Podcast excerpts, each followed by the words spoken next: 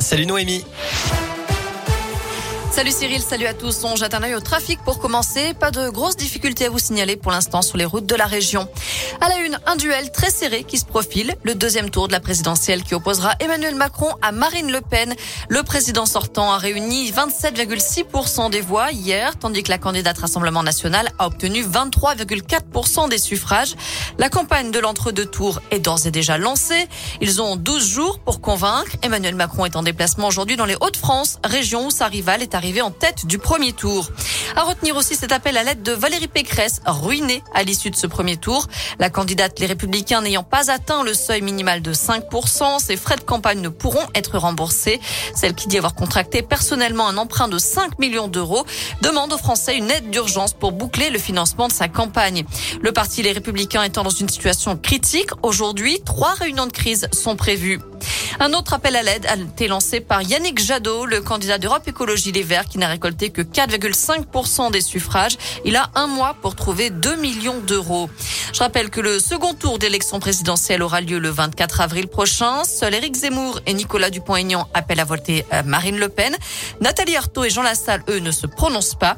Et les autres appellent à faire barrage à l'extrême droite en invitant les Français à donner leur voix à Emmanuel Macron. Dans le reste de l'actu, un grave accident de moto ce matin à Léman, dans l'Ain. Le pilote âgé de 63 ans a percuté une voiture vers 8 heures dans le quartier de la gare. Grièvement blessé, il était médicalisé sur place puis transporté à l'hôpital. Quant aux occupants de la voiture, un homme et son fils de 6 ans, ils sont indemnes. Autre accident sur l'A71 à Clermont-Ferrand samedi soir. Le pilote d'un scooter a été percuté par l'arrière par un automobiliste âgé de 25 ans. Il est mort sur le coup d'après la montagne. La circulation des 50 cm3 est pourtant interdite sur autoroute. Une enquête a donc été ouverte.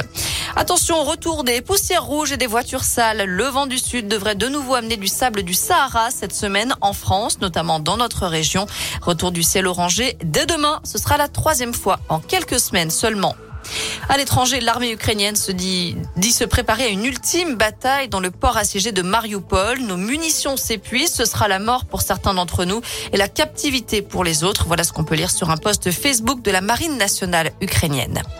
Enfin, un événement à Geoffroy Guichard. Le forum supporter de l'emploi est de retour à Saint-Etienne avec plus de 100 entreprises présentes aujourd'hui, demain et mercredi, à chaque fois de 14 à 18 heures. Environ 400 offres et 500 postes y seront proposés. Voilà pour l'essentiel de l'actu. On jette un œil à la météo. Malgré un ciel un petit peu voilé cet après-midi, on profite quand même d'une belle journée avec des températures printanières. Le mercure grimpe jusqu'à 15 degrés cet après-midi dans la région. Et demain, même chose, en retour, on retrouvera le soleil. Très bon après-midi à tous. Merci beaucoup Noémie.